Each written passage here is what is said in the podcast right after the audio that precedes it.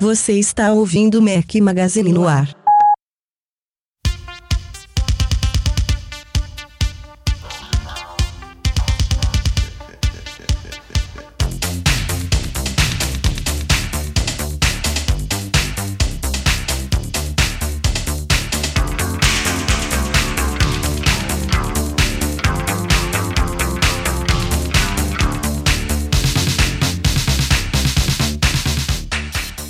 Fala galera do Mac Magazine, bem-vindos ao 75 Mac Magazine no ar. Hoje é o som de New Order, sugestão do Bruno Agra Kleinau. Espero ter falado seu sobrenome certo, sempre tenho essa dúvida. Né?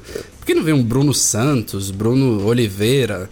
Tenho, é, eu, eu falando aqui, né, Rafael Fishman, falando do sobrenome dos outros, mas tudo bem. Eduardo Marques, tudo bom, Edu? Grande Rafa, beleza? Breno hoje furou com a gente, né, pra variar. É, deve estar tá aí perdido, deprimido por causa do jogo do São Paulo, enchendo a cara. É, nem a São gente Paulo. sabe por que, que ele não está gravando é. esse podcast conosco, mas substituímos por uma presença ilustre, grande Marcelo Melo, colaborador colunista do Mac Magazine. Tudo bom, Marcelão? Tudo já, Rafa? Edu, tudo bem, pessoal? Quantos podcasts você já participou aqui, Marcelão? Esse é o terceiro. Terceiro ou quarto, né? Tava, tava, tava na dúvida se era terceiro ou quarto. Já é de casa. Já, já é de casa. estamos aí, estamos aí. É, isso aí. É, antes da gente mergulhar na pauta, a gente queria ter, ter, um grande prazer aqui de anunciar o novo parceiro do Mac Magazine aqui no podcast, que é o IAI, o Instituto de Artes Interativas. Muitos leitores já devem ter acompanhado parceria de longa data nossa, é, que já no site, agora a gente está vindo aqui para o podcast. É, o IAI ele foi fundado em 2009 pelo meu amigo Lucas Longo. É, o IAI é uma escola, é uma produtora, é um espaço cultural. Para quem não conhece, ele fica na Casa Bola, lá no bairro do Itaí, em São Paulo. E principalmente o foco deles são os cursos, né? Eles têm cursos de iOS, cursos de Android, cursos de Windows Phone, cursos focados em games, em web services e cursos, inclusive, é, online. Então, para quem não é de São Paulo, vale conferir também a, rede, a grade de programação deles, porque tem muita coisa que pode ser feita à distância com toda a qualidade que eles oferecem também nos cursos presenciais. Então, acessem aí IAI, é IAI, na verdade, não é E e AI, é uma brincadeira aí com Institutos de Artes Interativas, iai.arte.br, tem todas as informações. E agora segue aí o primeiro spotzinho de veiculação deles com muita, muito prazer, muita, muita felicidade que a gente traz aqui para vocês. Brasil já é o maior desenvolvedor de aplicativos para celular e tablets da América Latina. E os salários dos desenvolvedores, designers e especialistas em mobile não param de crescer. Se você e sua empresa querem participar desse lucrativo mercado, o IAI, Instituto de Artes Interativas, é a escola mobile pioneira no Brasil, que ensina a criar, pensar e desenvolver aplicativos para iPhone, iPad, Windows Phone e Android, em cursos rápidos e práticos. O IAI fica na Casa Bola, na Rua Mauri 352 entre a Faria Lima e a 9 de julho. Ligue 3071-4017 ou acesse iai.arte.br.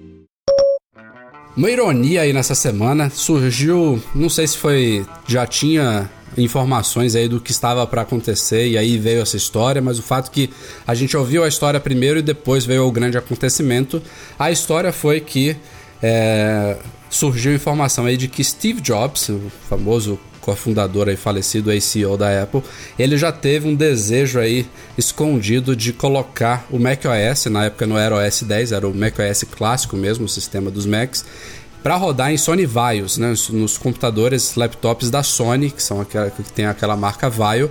Isso foi revelado por quem, Edu? Você se lembra agora? Você que fez a matéria? Foi um jornalista japonês, deixa eu pegar aqui o nome dele. Noboyuki Hayashi. Noboyuki Hayashi, exatamente. Marcelo, Marcelo tá ligado.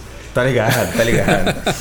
Bom, surgiu essa história. É uma coisa até inusitada, porque hoje em dia eu diria que é inconcebível a gente cogitar o S10 rodando oficialmente, pelo menos, em algum PC de, de outra marca, né? Algum computador de outra marca que não os computadores da Apple, os Macs, mas isso foi um desejo, porque o Steve Jobs ele sempre teve uma admiração pela Sony, desde a época do Walkman, desde antes disso até, pelos produtos dela, e aí por algum motivo ele quis, ele achou que valeria licenciar o macOS para rodar nos, nos e aí depois pintou essa historinha que vocês podem ler lá no site, tem um link para a matéria original aí do jornalista, é, no dia seguinte, ou então dois dias depois, a Sony anunciou oficialmente que está abandonando o mercado de PCs é, desistiu e não é à toa, a gente está acompanhando aí ano após ano que está acontecendo realmente uma queda brusca na venda de PCs, a gente tá, entrou com tudo na chamada era pós-PC, é uma nomenclatura até que a Apple inventou depois, de, depois do lançamento do iPad, né, que a gente está migrando para esses dispositivos touchscreen, dispositivos mais móveis do que eram os laptops alguns anos atrás. E parece que a Sony foi uma das primeiras a, abrir as pernas mesmo, não tá, a coisa não estava mais valendo a pena e ela saiu realmente agora, não vai parar de produzir, vai abandonar a marca Vaio. É, outra que já está perigando aí, a gente nem citou no site porque não foi confirmado, é a LG de ir no mesmo caminho, mas a gente está vendo aí, é, acompanhando também a Apple num, se segurando. A gente viu que os Macs já tiveram, já teve uma época de performance até superior à atual, mas eles continuam muito bem inclusive do ano passado para esse, do, do, primeiro trimestre fiscal da Apple de 2013, né, para o primeiro de 2014, houve um, uma subida nas vendas de Macs, então uma coisa uma surpreendente. Subida bem boa, né? Muito de boa, 4,1 né? ou 4,2 para 4,8 milhões, foi Isso. bastante coisa. E vai totalmente contra a, a tendência da indústria, mas é, eu citei ironia aqui no começo porque surgiu essa história sobre que poderia, quem sabe, ter dado certo, né? Poderia o macOS ter rodado numa linha especial aí de VIOS e a gente vê agora a Sony abandonando esse mercado, o que é uma pena, né? Porque até onde eu sei, até onde eu ouço falar aí, eram PCs é, diferenciados. A gente tem, tem é. os Macs, tem os PCs e os da Sony, é, eles tinham uma construção bacana, tinham um design bem pensado. É, enfim, para quem queria usar o Windows, eu acho que os Vios eram os que mais se aproximavam de Macs, alguma coisa desse tipo, poderia dizer. É. O próprio e desejo é... do Jobs meio que já deixa isso Verdade. mais ou menos claro, né? Assim, a gente sabe que o cara tinha um, um puta de um bom gosto e tudo, então ele mesmo é, partir desse desejo de ah, se o macOS tivesse que rodar em algum PC que seja o Vio, então já mostra aí que realmente era um era um computadorzinho que poderia fazer frente com o Mac. E aí, perdendo isso agora no mercado, fica meio complicado para a galera do Windows escolher um, um computador que, obviamente, que o Mac hoje roda Windows, né? Então não deixa de ser a melhor opção. Mas saindo da, do já mundo teve publicação Apple, focada no mundo Windows que falou que existe Macs que são, na verdade, que os Macs hoje, especialmente o MacBook Pro com tela retina, se eu não me engano, é, era, é, o, é o melhor, melhor. É, é o, é o que roda melhor. É o computador é, que melhor roda. PC, a PC Magazine ou PC World, né? Mas já, é, foi uma não dessas, foi uma vez, é. não. Foram algumas vezes que já elegeram o Mac o melhor computador para rodar Windows, né? O que é uma, Grande uma coisa bem esquisita, é, mas, mas para você ver como, como é bela a construção né, do computador. Então... E se vocês quiserem um desafio bacana, tentem numa dessas lojas de departamento grandes que vendem produtos de informática procurar um PC mesmo, um desktop ah, praticamente está em extinção, virou um mico-leão dourado. Então, sinistro. Você não, encontra, você não encontra mais Vaio, qualquer marca que você quiser. A Sony Vaio tinha um a linha era muito pequena, muito restrita, né? Eram computadores mais caros que batiam de frente com a, com a Apple mesmo. Mas se hoje você tentar comprar um desktop, a coisa pega. Então a Apple conseguindo vender tantos Macs é bacana, é impressionante e ainda bem que a gente tem os nossos aí que a gente pode usar ainda, né? é isso, se você analisar até os desktops da Apple, tudo bem, eles são grandes, né? São parrudos, mas eles não deixam de ter uma mobilidade, né? O próprio iMac foi o primeiro computador all-in-one que a gente viu. E o Mac Pro agora com... Ele tem o quê? É um, oito vezes menor, né? O volume do É, um, é um oitavo, na verdade. No, o, é, um oitavo. Então, do, do não, deixa de ser, não deixam de ser computadores mais portáteis do que os que a gente conhecia, né? É, não dá para comparar um Mac Pro, por exemplo, um iMac, com aquelas estações antigas, né, que a gente tinha que era torre com, enorme, com hoje em dia está bem bacana mesmo a, oferta aí da Apple. É, é como eu falei, eu acho que isso é uma grande pena aí que a coisa está indo desse jeito. Eu pessoalmente, apesar de é, é, enxergar e acreditar nessa era pós-PC, eu tô longe de conseguir abandonar o meu PC, né, que por acaso é um Mac, eu não eu tenho um iPad aqui como auxílio, trabalho muito no próprio iPhone, mas a produtividade que o Mac me oferece no dia a dia, de eu sentar na minha mesa mesmo e poder trabalhar com mouse, com teclado, com trackpad ao mesmo tempo do mouse, com múltiplas janelas, com uma multitarefa de verdade, com 8, 16 GB de RAM, com uma resolução animal, é, isso não se iguala. Você consegue quebrar galho no tablet. É, a gente vê aí a Apple rumores aí de um iPad Pro chegando, que eu já falei que deve me interessar, talvez com uma tela maior, com possibilidades mais avançadas, mas eu não me vejo saindo desse mundo aí. Eu acho que ainda vai ter um espaço cativo para Macs e PCs como um todo aí por um bom tempo na, é. no segmento profissional. E podem ficar tranquilos, né? A gente pode ficar tranquilo que o Tim Cook já falou que os, os Macs não vão para lugar nenhum, né? É vão continuar aí firme e forte. A Apple vai continuar investindo. O CEO falou que tem muita gente boa trabalhando na equipe do Mac lá e que vai continuar assim por muito tempo. Então. É só ver o que ela fez agora, né? Com os 30 anos do Mac, né? A comemoração é. foi pesada. Teve site especial, linha do tempo, enquete, vídeo promocional. Depois teve um vídeo que ela criou é, no, no, dia do aniversário, editou lá, feito com iPhones. Enfim, foi uma grande comemoração. Tá até agora, né? Na home da Apple. É, a, tá a home da Apple acho que tem mais de duas semanas que tá tomada. Não tem nenhum outro produto sendo destacado senão os 30 anos do Mac. É incrível. Eu acho que é nem no falecimento do Jobs o site ficou tomado tanto tempo assim. Mandela também não, é, é impressionante. É. é. A Mandela ficou uma semana, né? Uma semana e pouquinho. Uhum. Duas semanas sem mostrar produtos, né? Exatamente. Só, só mostrando 30 anos do Mac. E aquela pesquisazinha lá para o pessoal responder e marcar quando foi o primeiro Mac deles, né? Achei bem, bem interessante. Vocês responderam também? Sim, sim. Sim. Qual, que é o seu, qual foi o seu primeiro Mac, Marcelo? Meu primeiro Mac foi um, um iBook da G4. Cara, é, eu, e, e, essa enquete eu fui observando as pessoas. Teve muita, muita gente que o primeiro Mac foi um iBook G4. Você acredita? Pelo menos dos que eu acompanhei. Não sei se foi uma coincidência aí das pessoas que eu acompanhei, mas muita gente. O seu foi esse também, Rafa? Não, Ou não. foi outro? O meu foi um iMac G3. Um iMac G3 Blueberry.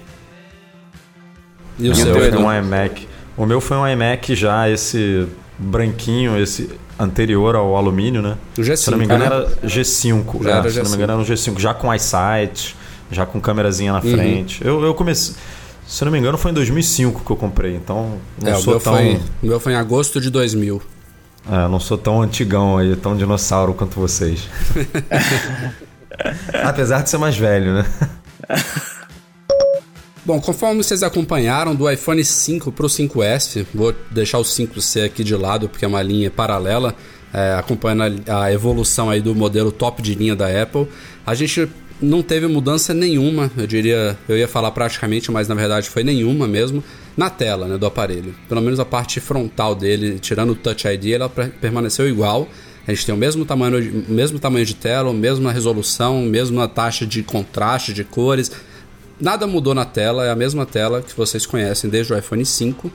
Ela mudou do 4S para o 5, como vocês acompanharam muito bem, até porque ela passou a ter 4 polegadas, né? Antes a gente tinha as 3,5, isso já foi uma coisa significativa, entre outros detalhes do display em si. Mas parece que o próximo iPhone, que a gente chama por enquanto, entre aspas, de iPhone 6, não significa que vai ser esse nome, né? A gente não sabe ainda como é que a Apple vai chamar essa, esse sucessor do 5S. Parece que esse sim vai vir de novo, é, dois anos depois, com mudanças talvez significativas na tela, e uma delas diz respeito à superfície da tela, né? O vidro que cobre essa tela, que há muitos anos a gente acompanha que vem da Corning, uma, uma empresa americana que fabrica. É, uma, é inclusive uma das poucas peças do iPhone, um dos poucos componentes que são fabricados nos Estados Unidos e depois enviados para a Ásia e depois trazidos de volta para os Estados Unidos, é assim que funciona, que é o famoso Gorilla Glass, que foi inclusive é, a produção dele, né, o sucesso dele foi estimulado pela própria Apple desde o primeiro iPhone, ela já usava Gorilla Glass. E é um vidro realmente sensacional que vem evoluindo também anos, ano após ano. É um vidro que numa espessura muito pequena ele oferece grande resistência a riscos, a quedas e tudo mais, mas continua sendo vidro e tem também seu limite né, de resistência. E parece que a Apple para esse novo iPhone, os rumores indicam, tem investimentos que ela tem, tem feito, tem parceria com uma empresa chamada GT Advanced Technologies, que é especializada nessa nova geração de vidros, que deve vir para substituir o Gorilla Glass, que é um vidro de safira, né? Feito com um cristal de safira. E aí a gente já vê vídeos, já vê testes, informações e tudo mais, que é um vidro praticamente impossível de ser arranhado, a menos que seja feito pela própria safira ou por diamante, uma coisa que as pessoas não têm no dia a dia, né? Então a gente já viu testes aí animais é, de resistência desse vidro. O único, porém, que pouco se, se vê nesses testes e que algumas pessoas já estão levantando é com relação a quedas, né? A batidas, a cair no chão e tudo mais. Que tem gente dizendo que ele seria menos resistente do que o Gorilla Glass hoje. E isso me leva, me, me traz uma grande interrogação. Não acho que. É, eu acho que arranhões, riscos é, e quedas são tão importantes no, em termos de resistência como um todo no aparelho desse. Eu não acho que a Apple, se for para fazer uma troca dessa, que ela abriria a mão de uma resistência a quedas para tornar ele menos resistente a arranhões, né? Seria uma coisa meio, olha, a gente está trazendo isso aqui, mas agora a gente perde um pouquinho dali. Não sei como é que vai funcionar a coisa, mas o fato é que o rumor está tá aí pegando fogo e seria uma das, uma das novidades a vir nesses novos iPhones aí. É, eu concordo com você. Eu acho que as duas coisas devem andar de mão dada aí. Não sei como, né? Que isso deve ser feito aí, o processo, tudo. Mas eu acredito que se a tela ganha mais resistência contra arranhões e tudo, a Apple e a GT Advanced vão dar algum jeito dela também ganhar um pouco mais de resistência para quedas. E o bacana é que esse acordo que a gente já falou, se não me engano, desde o fim do ano passado, é, é exclusivo, né? A, essa fábrica da Apple no Arizona, é que já saíram outras informações aí dizendo que ela conseguiria produzir de 100 a 200 milhões de, de telas, né? é, por ano uhum. e que seguiria essa mesma fórmula aí que você comentou, Rafa, de que produção nos Estados Unidos vai para a Ásia, monta o aparelho e volta para não só para os Estados Unidos, mas para todos os países do mundo, né? Porque a, essa fábrica é no, é no Arizona. É, e, e, como eu disse, seria uma exclusividade. É, então nem, a gente é, não, uma exclusividade não, pra, não vai ver. Para eletrônicos de consumo, né? A GT não está fabricando só é. para a Apple, mas parece que esse acordo que eles fizeram, e, aí engloba, é claro, qualquer smartphone aí. Na teoria, essa empresa especializada nesses vidros não vai poder fornecer para nenhum concorrente do iPhone ou até de tablets também entra nesse bolo aí, porque se esse vidro for adotado no iPhone, imagino que ele também vá para os iPads, né? É, e já, já existem. Fala aí, Marcelo. É, vocês já viram, é, se fizeram um teste com algum relógio que tem esse vidro de safira para ver o, como ele se comporta no dia a dia? Não, como é que é? A, a Oakley mesmo fabricou muitos. Ela fabrica a linha dela praticamente toda de relógios desses de, uh, com ponteiro são com vidro de safira, né? Então, assim, é muito, muito, muito difícil você arranhar ele. Então, eu acho que a durabilidade dos iPhones vai melhorar consideravelmente se uh, realmente tiver essa troca. A única coisa dessa, de, de, desse, desse rumor, essa tela de 5 polegadas, não sei. Não sei se eu tô precisando disso, não. Vocês é. acham que 5 polegadas melhora ou piora?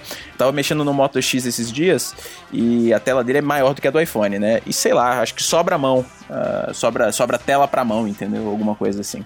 É, eu já repeti muitas vezes aqui e volto a dizer que para mim o tamanho atual é o ideal para um smartphone. É, não quer dizer que amanhã eu vou talvez me acostumar numa tela maior, acho que não mas eu torço para que se esses rumores fossem, for, forem verdade, que a Apple não abandone o modelo de 4, né? Que ela amplie a linha. E aí o que se fala, que tem se falado é que viria um modelo com 4,5, 4,7 polegadas e outro até que eu acho absurdamente mais improvável ainda de mais de 5 polegadas, até 5,5. Que aí também já vira aquele, aquele chamado phablet, né? Que é um smartphone misturado com, com tablet, não sabe o que, que é o que é, que a Samsung é expert em fazer. Eu espero que, que se a Apple fosse aventurar nessas, nesses modelos maiores, seja lá por, pelos motivos que levarem ela a fazer isso, que ela continue oferecendo um modelo também mais compacto, de 4 polegadas, que ele me agrada bastante. É, mas com relação a isso que você falou, é porque é, esse cálculo de produção lá dos vidros de safira foram baseados numa tela de mais ou menos 5 polegadas mesmo, mas nada impede também que a máquina lá de corte dos vidros seja ajustada para fazer um, ele um pouco menor, entendeu, Marcelo? Eu acho que é, esse rumor ainda não, não é uma confirmação aí de que a gente vai ver um iPhone com tela maior nesse ano, mas... Agora, estou pensando aqui, eu lembro que a gente fez um post, não lembro exatamente qual, mas que falava que a Apple estaria investindo aí, investigando é, levar o Touch ID para a tela do aparelho, né? Será que esse vidro de safira não tem um pouco a ver com isso? Porque se o atual Gorilla Glass ele tem mais probabilidade de arranhar e o vidro de safira é um pouco mais, é, é muito mais resistente nesse quesito, é, a partir do momento que a gente precisa botar o nosso dedo na tela e ter um sensor ali para reconhecer a nossa impressão digital, não pode ter o arranhão, né? Não pode ter não, o, o botão hoje ele já vidro. tem, ele já tem um vidro de safira. O iPhone Exatamente, hoje mas ele se isso tem. passar para tela, né? É, e, e, a tela for um Gorilla Glass e arranhar fácil aí, bota, bota, bota aspas aí nesse arranhar fácil. É, Não, mas claro. Pô, mas como é que vai funcionar um vidro, isso? Né? O sensor ele fica em toda a tela, em qualquer posição é, da tela? É, a, a, a, ideia é isso. É, você encostou na tela, ele já reconheceu o seu dedo. Não precisa ser num, num botãozinho. Num lugar específico, né? Num, num, ah, no canto inferior esquerdo. Não. A, a tendência é que pegue a tela inteira. Mas, não sei, isso é uma possibilidade aqui que eu vislumbrei, imaginei. A gente não sabe aí o que que. Não sabe nem se isso vai ser real é, no iPhone 6 ou se é uma coisa mais para iPhone 7, 8, 9. A gente não, não sabe, né? É, fora essa superfície, também rumores sobre tamanho, a gente espera também que venha com aquelas tradicionais evoluções aí de telas, né? De talvez mais contraste, maior saturação, brilho, contraste, enfim. Essas telas elas venham melhorando bastante. Se você pega um iPhone de primeira geração, bota em brilho máximo e coloca um iPhone 5S do lado, você vê o que que tirando também a questão da resolução retina, né, que foi um salto significativo, mas é, analisando os outros aspectos, elas evoluíram bastante também nesses últimos anos. Tela touch aproximou muito do vidro, né? É, é antigamente você, aquilo, você né? via com muita profundidade, assim, te, você te... parecia que tinha uma camada de Isso. 3, 4 centímetros de vidro ali. Agora parece que é tudo juntinho, tudo laminado ali no mesmo. Você tá tocando no pixel, né? Exatamente, exatamente. E a câmera, né, pessoal? Uma câmera também melhor, porque a câmera do, do, do iPhone 5S já é muito boa. Uhum. Mas acho que mais um, uma melhoriazinha a mais aí também não faria mal, não. Sem dúvida. Bom, estamos gravando esse podcast aqui de domingo para segunda-feira, de 9 para 10 de fevereiro, e faltam pouquíssimos dias para a abertura da primeira Apple Retail Store da América Latina, do Brasil, da América do Sul, do, do Sudeste, do Rio de Janeiro. é inédito aí para um monte de coisa, né? da Barra, da que é barra, é longe pra caramba. Enfim, tá, tá marcado aí para 15 de fevereiro, às 11 da manhã, sábado que vem, abertura da Apple Store do Village Mall. Eu, Edu e Breno estaremos lá em peso, claro, para quem estava na dúvida, confirmando aqui agora oficialmente a nossa presença. É, estaremos na inauguração, estaremos na fila, fazendo cobertura para todo mundo, faz, brincando lá, conhecendo o pessoal. É, pretendemos ficar inclusive um bom tempo aí depois da loja abrir, é, acompanhando a coisa toda. E aí a gente vai ver ainda, estamos ainda decidindo o que, que a gente vai fazer, se vai fazer algo antes, depois, durante.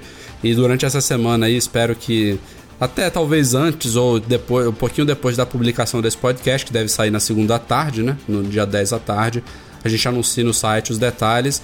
Mas o certo, o garantido aí é que a gente vai estar lá fazendo a bagunça com vocês na fila. É certamente um evento histórico aí, né, pra Apple no Brasil. Sim, sem dúvida. Você vai, Marcelão? Só Deus sabe. É, a passagem aérea pro Rio de Janeiro não tá fácil, pessoal. É. Tá pela hora da morte. É, doeu o Rafa também. dividiu aí em 79 vezes, sem juros. 79 facadas iguais. Mas é aquilo, né, que a gente fala, assim, é, é histórico mesmo. Foi o que o Rafa falou. É, é a Apple fincando os dois pés aqui no, no país, né?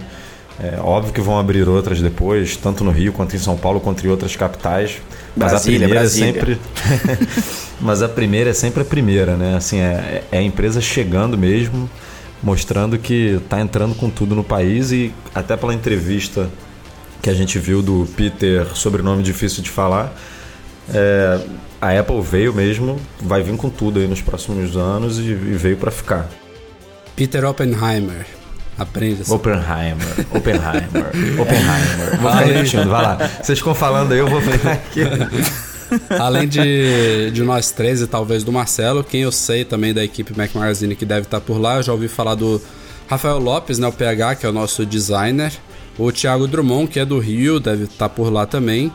É, deixa eu ver aqui na nossa lista. Talvez uma galera, do, uma galera é. do MM Tour, né? Que participou ah, do primeiro sim, MM Tour. O MM Tour vai, vai estar em peso lá. Acho que é o Michel talvez deve passar por lá. O Michel tá em todas também. Se Mas... não tiver em Houston, né? Mas enfim, vai, vai, ser, vai ser bem bacana, vai ser certamente inesquecível. E bem movimentado Mas, olha, tive, também.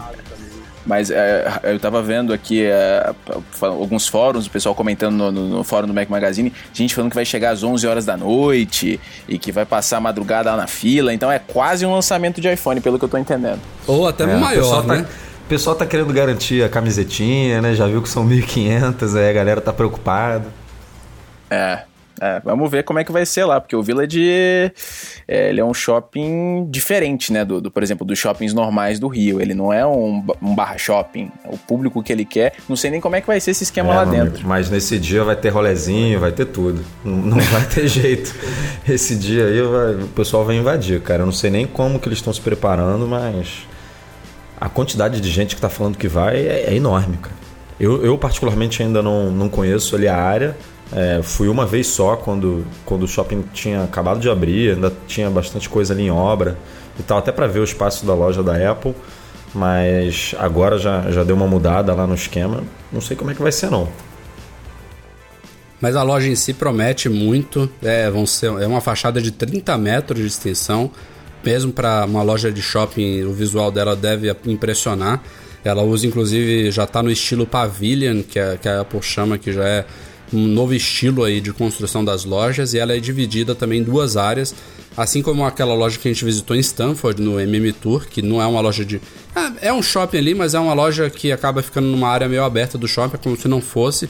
É, tem também um andar só e aí na frente é a área de experimentação e venda de produtos, né? Tem toda a linha é, de carro-chefe da Apple, de Macs, iPhones, iPads, iPods. E aí você na parte traseira você tem todos os acessórios e a parte de serviços mesmo, incluindo one-to-one, Genius Bar e tudo mais. Para quem quiser, eu publiquei hoje, aí, domingo, no, no site, um artigo detalhando o que, que muda né, com a abertura dessa loja aqui no Brasil. Muita gente acha que não muda nada, mas ela traz sim algumas coisas bem bacanas que quem já visitou alguma Apple Store em qualquer lugar do mundo aí já conheceu. Então deve valer a pena. A gente ouviu aí que, ao contrário das nossas é, do, da nossa desconfiança aí, um pouquinho de receio. É, a equipe da loja, que são mais de 40 pessoas, segundo o Oppenheimer citou, eu tinha ouvido um número bem maior, mas vamos confiar no que ele falou. É, tá muito bem treinada, isso sim a gente confirmou, o pessoal já está aí é, envolvido nesses aspectos da loja há bastante tempo, não é à toa que ela só está abrindo agora.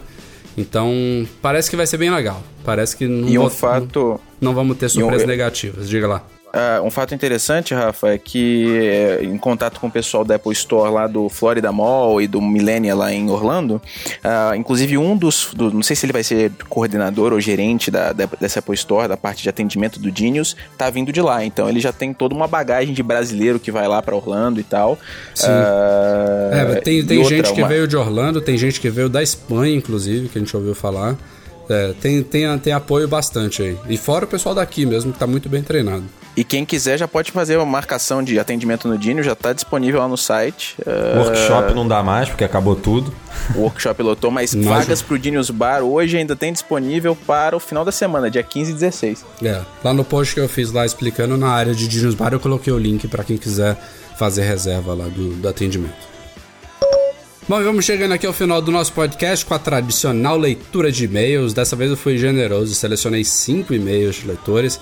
Vou começar com um, um, que não foi bem um e-mail, na verdade foram uma série de leitores que nos deram feedback aí sobre as perguntas e respostas do penúltimo podcast. Eles confirmaram pra gente, o que eu não me lembro quem de nós que a gente tinha levantado isso, que o Chromecast, lá, uma espécie de concorrente da Apple TV, requer sim um smartphone com Android, ou se eu não me engano, um Chromebook também serve, mas ele, ele por si só não funciona sozinho, ao contrário da Apple TV, que é, basta ligar na TV e com controle remoto você faz tudo. Então, eu acertei o Brenner errou.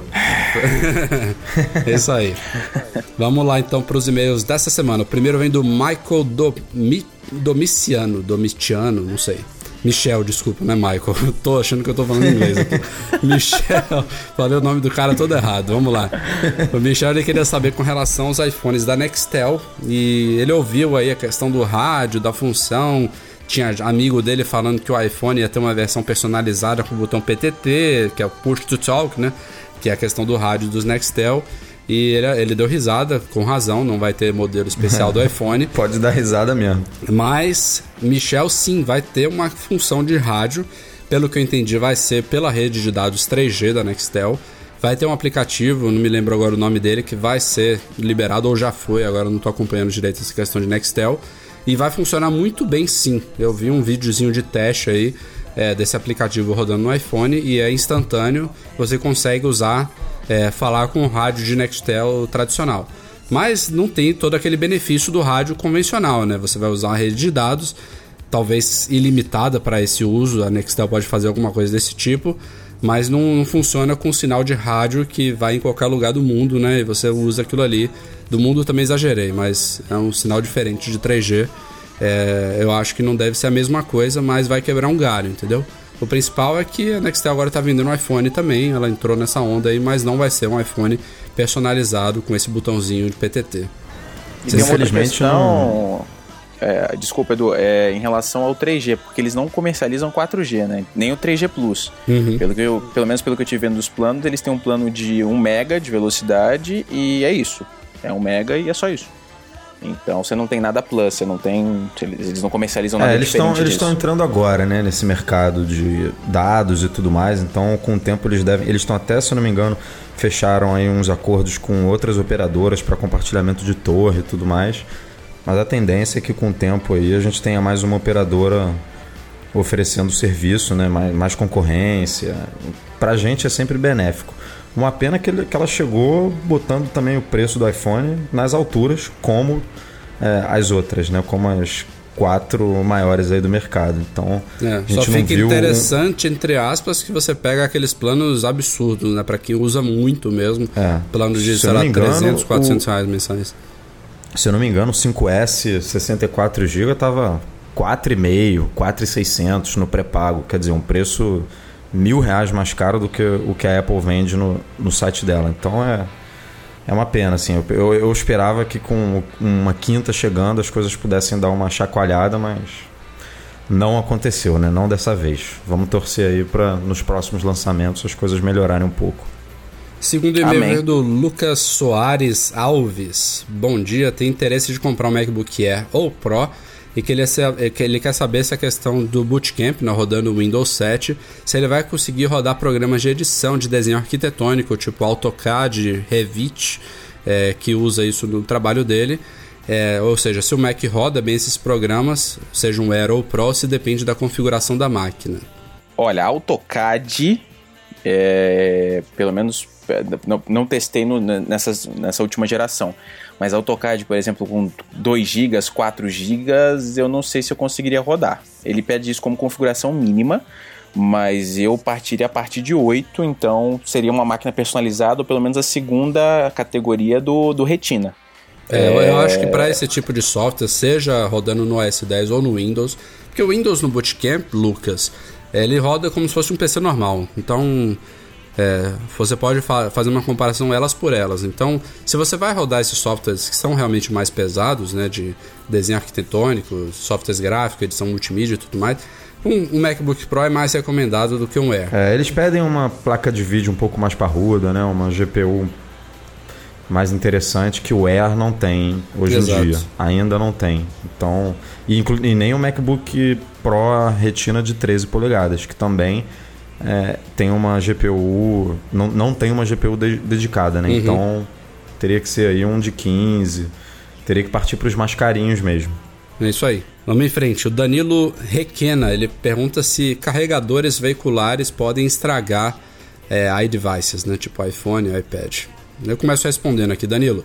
Como qualquer acessório aí de recarga, se ele não, não for autorizado, se for um produto de baixa qualidade, ele pode sim estragar, entre aspas, né? O que, que pode acontecer são zilhões de coisas, mas é, a gente vê aí, independente de ser um carregador veicular ou não, pode ser um cabo normal que você liga no Mac, um, um dock, um adaptador de tomada. É, o fato de ser um carregador veicular não afeta muito isso. Então, se for um produto não autorizado, são aqueles produtos que não tem o selo MFI, né, que é o Made for iPhone, Made for iPad da Apple, ele pode sim é, trazer algum prejuízo para o seu aparelho. Se for um carregador veicular de uma marca conhecida, que tem o selo de certificação da Apple, não tem problema nenhum você recarregar o seu iPhone no carro.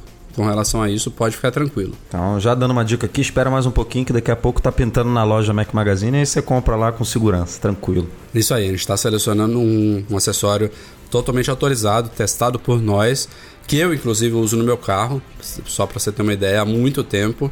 É, o modelo anterior a ele, já saiu um novo e já já tá na nossa loja aí. Se você tava na dúvida de qual comprar, fica ligado aí que logo logo pinta por lá.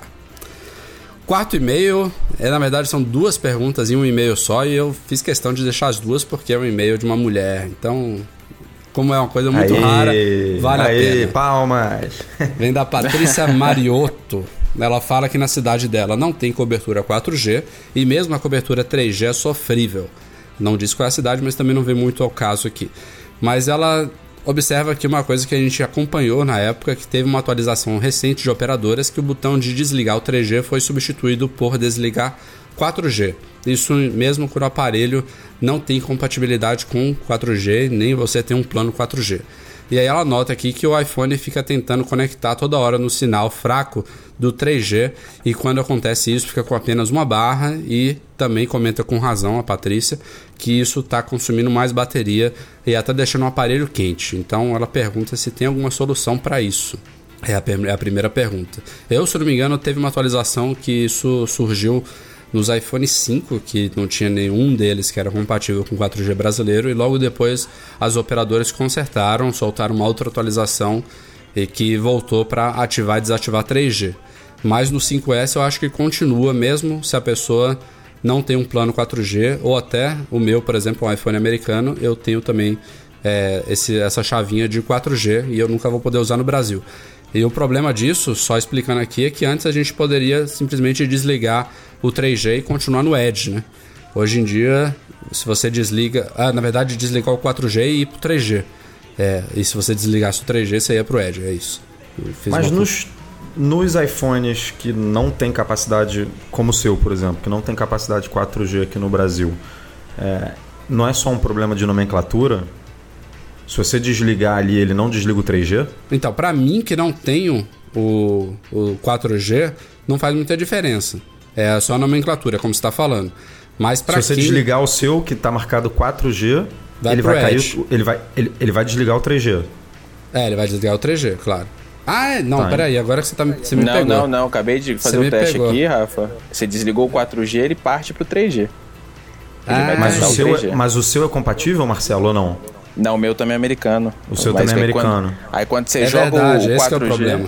É. Esse é o é, problema. então, então não é um problema de nomenclatura, é um problema grave mesmo. Porque você não tem mais como desligar o 3G, mesmo o é seu verdade. aparelho... Eu acabei de testar Não aqui. suportando mais... É, esse é o, esse é o grande pepino. Você é, não esse tem... é o problema dela. É porque eu falei isso porque o meu cai pra, pra Edge de vez em quando, mas ele só, só cai pra Edge quando você realmente não tem sinal 3G. Não é isso, Marcelo? É, e aí é o problema Exato. dela, porque aí ela fica Exato. buscando o 3G e aí entra naquele. Pois é. Naquela drenagem de bateria ali.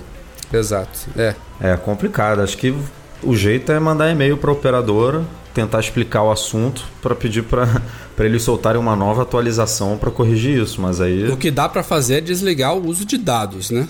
E aí resolve também que se você por exemplo estiver num lugar com Wi-Fi, você pode ficar só no Wi-Fi, ele não vai não vai afetar isso, mas é, é o que não, não tá dando para desligar o 3G, né? Esse é, é o problema agora. É. Exatamente. Acho que, acho que aí é só a operadora mesmo para corrigir isso. E eu falei que tinha duas perguntas aqui da Patrícia, infelizmente a gente não ajudou na primeira, espero que a gente ajude na segunda. Ela pergunta qual é a melhor forma de fazer o compartilhamento de dados pelo iPhone, que é o Tethering, né, o acesso pessoal, se por conexão Bluetooth ou pelo Wi-Fi. Ela, ela sempre teve essa dúvida. É, eu, começando a responder aqui, eu sempre faço via Wi-Fi, porque para mim é mais fácil que eu não costumo, por exemplo, eu, eu gosto de compartilhar muito o Wi-Fi, o, a internet do iPhone com o meu Mac. E no meu Mac eu não costumo deixar o Bluetooth dele ligado.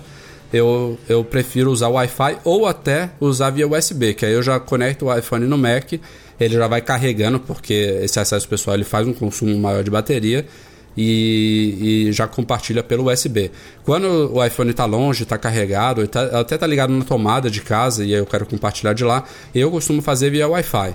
A vantagem do ah. Wi-Fi, talvez, é que ela tem um alcance um pouco maior do que o Bluetooth, né? O Bluetooth é, se não me engano, 10 metros, alguma coisa assim. É, eu, eu não sei esses números de cabeça, mas eu tô que nem você. Eu raramente faço com Bluetooth, costumo fazer muito mais com Wi-Fi. Muito também por causa do alcance. Às vezes eu deixo o aparelho carregando no quarto, quando a, a operadora aqui, que eu não vou falar o nome, é, cai o sinal, né? Aí eu deixo o, o iPhone às vezes está lá no quarto carregando. Quando fica escuro lá. o sinal aí? Hã? Quando fica escuro o sinal? e aí e aí faço isso que o Rafa falou, faço Wi-Fi porque aí o alcance é maior. Mas acho que em termos de é, energia Deve ser praticamente a mesma coisa, e Wi-Fi e Bluetooth. A única, a única, eu acho que a praticidade que você tem, é, assim, em muitos casos, pelo menos pelos testes que eu tenho feito, que eu fiz já em vários iPhones, uh, por exemplo, uh, às vezes você não consegue localizar a rede Wi-Fi. Seu iPhone, seu computador fica procurando a rede do iPhone e não encontra. Já aconteceu várias vezes isso comigo. Então, muitas vezes eu já parto direto para o cabo que ele já resolve meu problema. Geralmente é uma coisa rápida que você está querendo fazer, se for uma coisa mais demorada, concordo que o Wi-Fi vai ser melhor. Mas em vários testes, realmente o Wi-Fi ele não aparece. Aí você abre o acesso pessoal, ativa, cancela, né? Desativa é e ativa de novo, aí ele volta. É verdade. Uma coisa também, Patrícia, que você pode avaliar aí, tem, por exemplo, o Edu estava tendo um problema recente na casa dele de interferência no Wi-Fi. Quando você tem o Wi-Fi, às vezes ele está compartilhando um canal tal, que alguma outra pessoa tem um roteador, então até telefone sem fio pode interferir nisso. E às vezes, se você estiver tendo problemas né, no compartilhamento via Wi-Fi, pode ser que via Bluetooth, como uma tecnologia, é, por mais que seja sem fio, ela usa uma rede, um, um rádio, aí, uma comunicação diferente, pode ser que seja uma coisa mais limpa e mais, mais bacana, mais confiável. Aí. Então vale o teste, né? Eu acho que tanto, um, tanto uma quanto outra é válido aí. Não, no, no ambiente residencial não deve fazer tanta diferença.